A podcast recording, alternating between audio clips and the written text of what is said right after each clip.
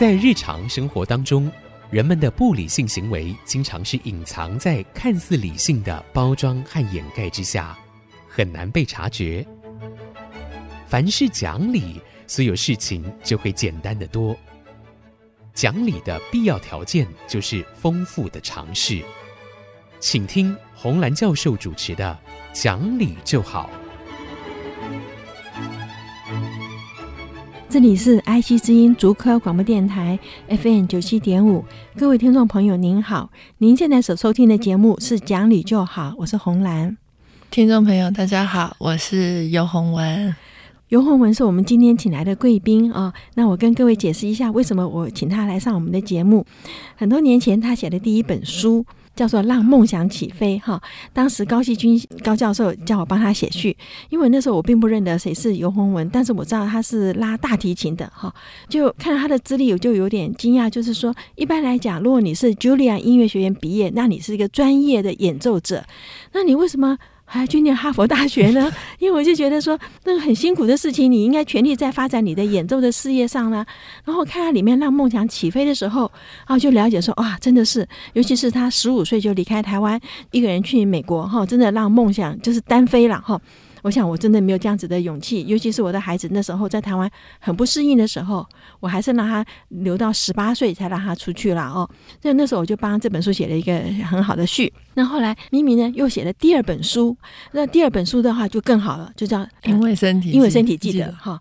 那为什么会写这本书呢？就是他跟我一样，就是突然之间变成忧郁症，就突然之间就 break down，就什么都不想做，不能够上飞机去演奏。我呢就把家里所有的花都送掉。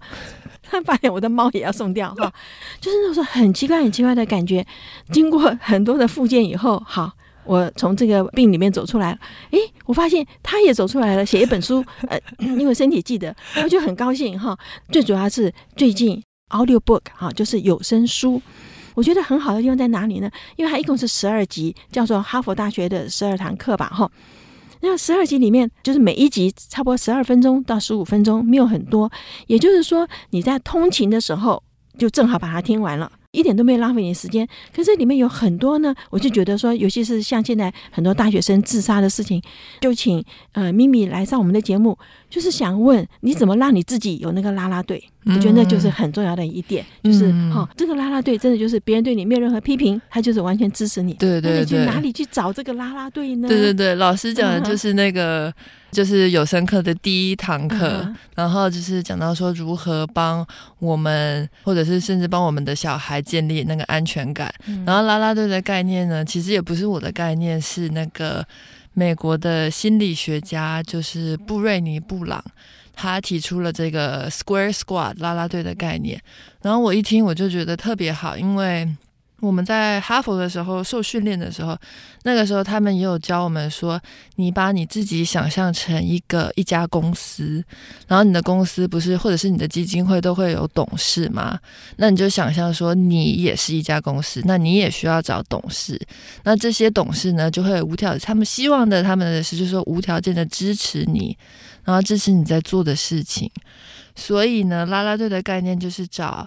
比如说六到八个，你觉得很信任，然后可以跟他们讲很多关于你现在生活上面可能面对的挑战，或者是学业上面面对挑战，然后他们都会给你意见，或者是说他们 they love you，他们很爱你，然后知道说你真正不管是你有什么成就啊，或者说你表面上看起来多光鲜，但他们知道你真正。呃，生命的价值在哪里？然后他愿意帮你，不管你在做什么事情，都提醒你要回到你生命的价值。好，那我就请问你怎么去找这样子六到八个人？我觉得找到一个都不容易。基本上，他希望是说，比如说，可能是。小孩的话，就是先从了解他的老师，或者是说了解他的呃亲朋好友，可也可以是一部分。那如果他是在准备出国的话，可能是比如说先在出国前就已经有书信往返的那边的一些专家，或者是就是等于说这个孩子，或者说我们自己要很很具有这个主动力，然后愿意去打破自己的舒适圈，然后去到。跟另外的可能是不同世界的人去接触，然后很勇敢的，就是说，嘿，我是谁？我现在在做什么？我希望你能够成为我啦啦队的一员。我们就以现在大学生来讲，好最近不是很多台大几个学生那个哈，以现在的大学生，你说。他今天第一个，我们就是在班上里面找同学嘛，对不对？可是你会发现，班上同学有竞争性，是啊，是，所以你就不太能够找他们，对不对？好，那你要怎么样去？因为我现在很想看到这些同学，我觉得很想帮助他们，可是我也不晓得怎么样去帮他，好像交到他的知心的朋友，因为朋友也有很多种啊，酒肉朋友啊什么的，对不对？哦，那么我自己在成长的过程里面很糟糕，是我那时候念北语女，我们的老师。跟我们讲说，你们考台大最大的敌人就是你的同班同学。讲起来那时候是对嘛，因为考台大最大的竞争者就是我们，对不对？就我们自己同同学。他就这样一讲以后，真的就觉得说你交不到朋友，四处为敌。你看我们每次考完。同学就会讲说：“哎，你考得怎样？说哎呀，很糟很糟。可你可能考一百分，对对，因为你怕别人嫉妒你，对不对？是是。所以我觉得那时候很糟糕。就是我有个同学是跟我住在我家很近，我们是一起骑脚踏车回家的。嗯，我记得他每一天去上学的时候，因为我去他家叫他，然后我们一起脚踏车去。他说：哎呀，怎么办呢？我今天都没有读啊，我都什么？然后考试又发下来，他都是一百分。而且这种就是你是没办法交到真心朋友嘛，哈。了解。所以我这次看到你上来讲说啦啦队，我就好想问你说，你怎么去找到这些人？对。我觉得其实这可能某方面跟我们的文化也有关，因为我想到就是小的时候我们弹钢琴嘛，拉大提琴，嗯、然后呢很奇怪，就是我们上台的时候，大家都是。说哎，我听你弹，然后就开始在下面记说你弹了几个错音。哦，对，是就是一种这种批评的，嗯、或者是这种一直在挑错的。就即使都小孩子哦，才十几岁小孩子是这样的一个，我们在这样的环境下成长。可是我到美国之后，就是我是跟像帕尔曼大师他们在训练我们。嗯那我他训练我们的一个很大的部分，就是我们是去庆祝彼此的演奏，去庆祝彼此的存在。就是说，你今天不管是你今天可能状态不好，上面台拉的没有你平常拉的好，或者 OK 你有几个音不准，可是并不是我在台下记你几个错音，而是说有这样子庆祝我们彼此的存在的氛围。你是说在你在台湾的时候，同学帮你记你几个错，然后怎么样？就说哦，你这边错了，然后是变成一个。就是变成说我哎，好像说你错的比我多，或者是说你今天没有表现好，就是你可以感觉。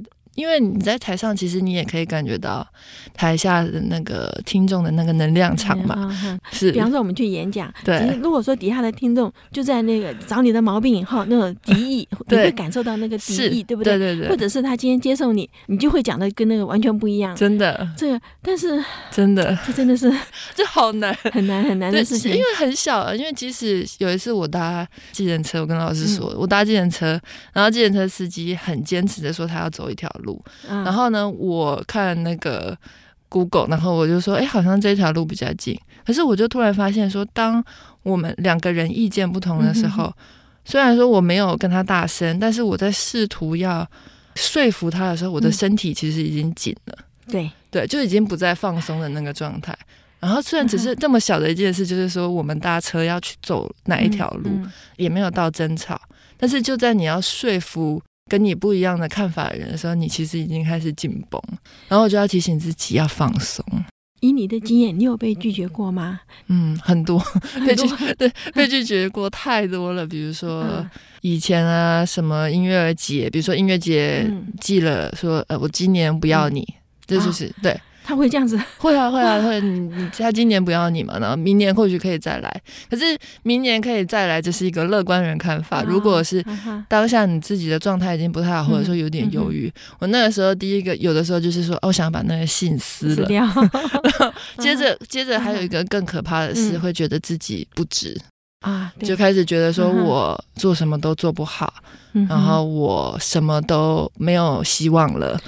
我未来怎么黑暗了？这就是一个，其实是一个陷入那个忧郁的那个。这就是我一直很想问，因为你走出来了嘛，哈。可是我现在真的碰到很多的学生来跟我讲，第一个就是说他们上课没有精神，哈。问他说为什么没有精神呢？就是老师，我根本看不到前景，看不到希望。尤其是那种大四马上要毕业，就是我不知道我出来要干什么。嗯，好，那所以他说我来呢，就是因为你叫我来，就是我们上课点名嘛。啊，你叫我来，我说不得不来。可是那种就是提不起劲，不知道自己干什么。嗯，其实对这种觉得我就很担心。嗯，好，那你怎么去？你怎么去让他看到希望？或者你怎么说服你自己说，今天我被拒绝没关系，我明天还有机会？对。两个层面来说，就是他提不起劲啊，这个其实现在有是有生理层面的，因为身体记得里面就是特别要专注在我们的身体层面，他的身体层面上，他可能是需要去做一些调整。那心理层面的话，我都会跟。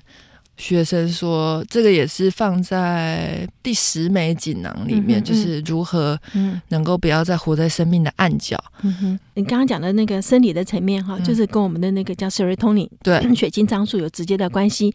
所以有的时候我们就说，你就去运动、晒太阳，好、嗯，因因为你要身体产生这个 serotonin 就会好很多。如果你一直待在房间里静坐着不动，那你就是更厉害了。或者说一直看电脑，对对对，还那个就糟糕。好，哎，我们这边休息一会儿，马上回来。”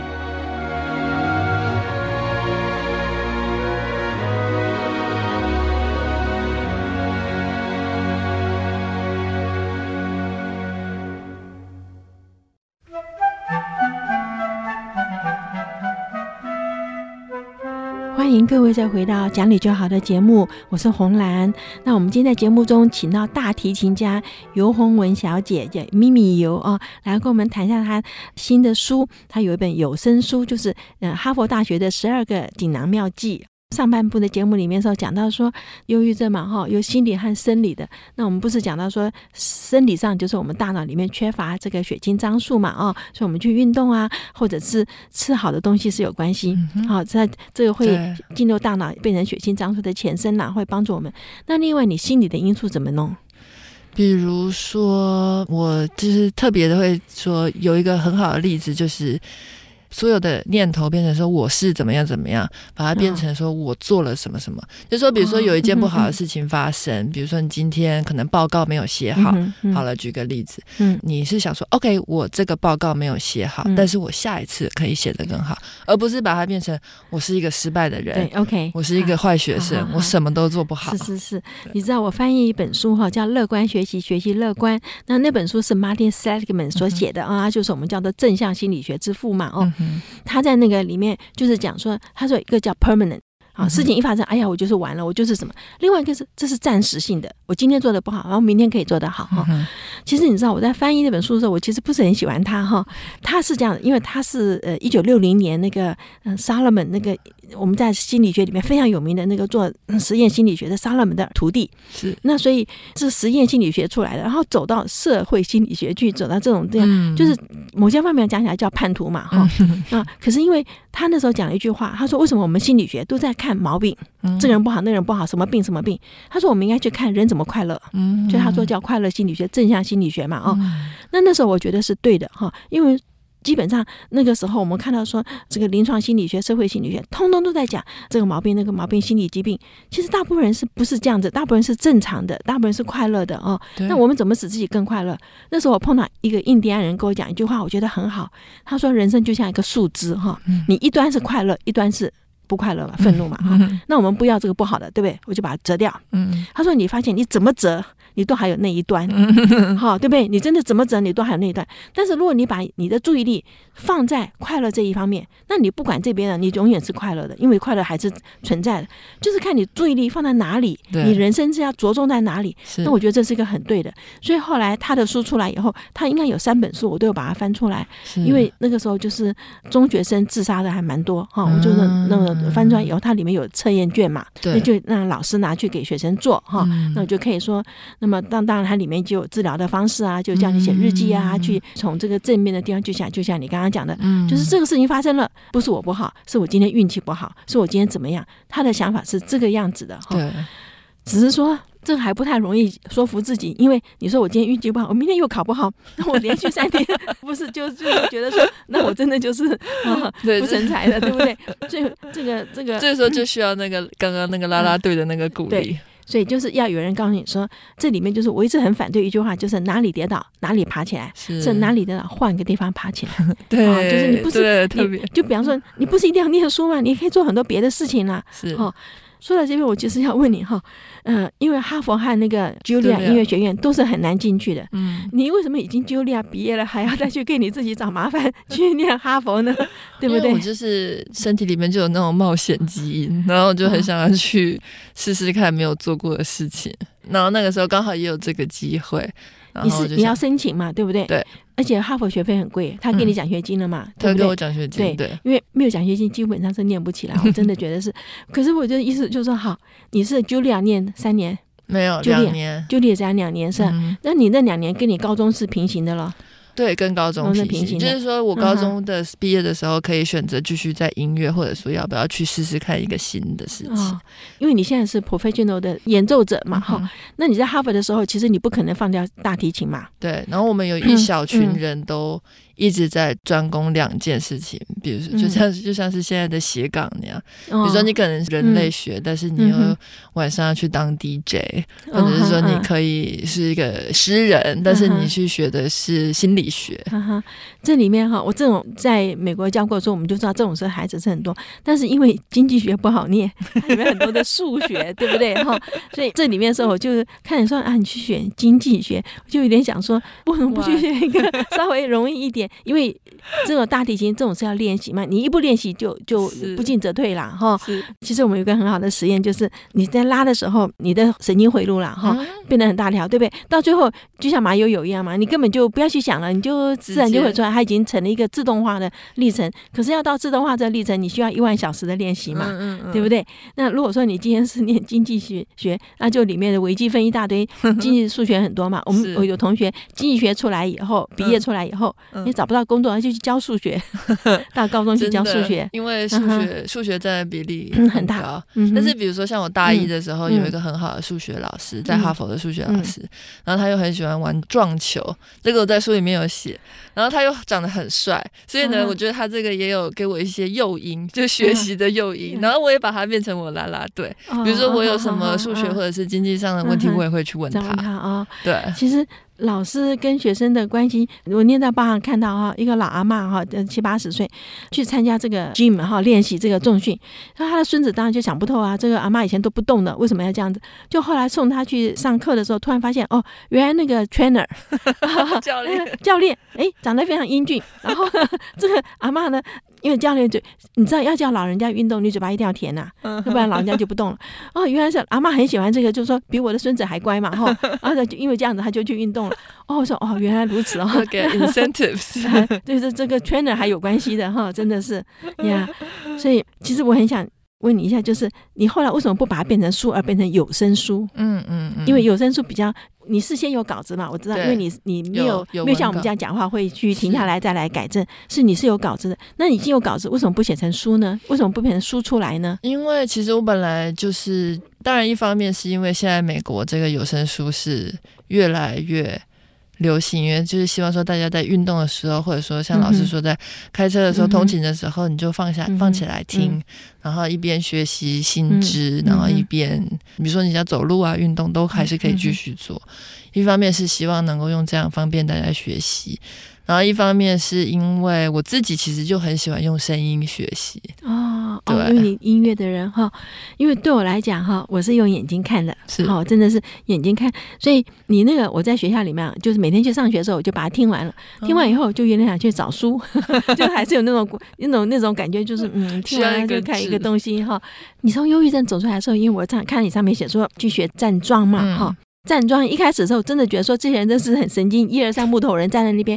我第一次也是看到一排人在那边哈就不动嘛，对不对？眼睛闭然后在那边不动，这样子比我们老师罚站还厉害。可是他真的很有效哈。我跟你讲个例子，为什么我觉得说今天去学打坐，或者是学站桩，或者是学呼吸？嗯，我去运动嘛哈。运动之前因为我年纪大了，所以他一让我在那个血压不能超过一百四，超过一百四他就不让我做，他要我回家哈。那一天呢，其实血压是受到心情的影响了哈。我那天真的就是因为呃去上课之前坐计程车跟司机吵了一架，司机吵架的原因就是他走的路不是我要走的，然后因为我有点赶集嘛哈。我们如果说不赶集，也就不会坐计程车。所以下来以后啊，虽然我已经下来了，当然也不是跟这个呃呃这个运动场生气，对不对？可是你的血压就高，是我就量着就一百六，是好一百六。那个教练一看就说不能坐。嗯，可是已经来了，而且花了计程车钱，还主要是生了气才来的，嗯，他就觉得不做太可惜了，他就说啊，那我我做五分钟，安静下来再去量，还是一百六啊，他就已经要我走了。他说再量一次不行就要走了。我想说怎么办？我就去深呼吸嘛，哈，我们不是有腹式呼吸什么？然后呢，就站起来，我就开始慢慢去站桩，哇，然后就在站桩，大概就是深呼吸，你调调一下以后，咦，就觉得心跳就变慢了。所以我再去量就一百三十七嘛，哇，一三七就可以啦，对不对？我就好高兴哦，赶快去。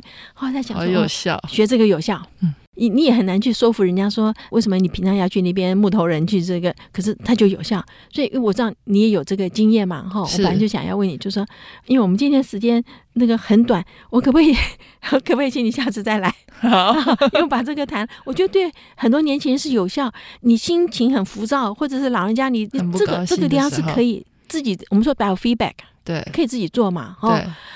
那下次来的时候，我想请你把那个十二锦囊告诉我们，要里面是什么东西啊？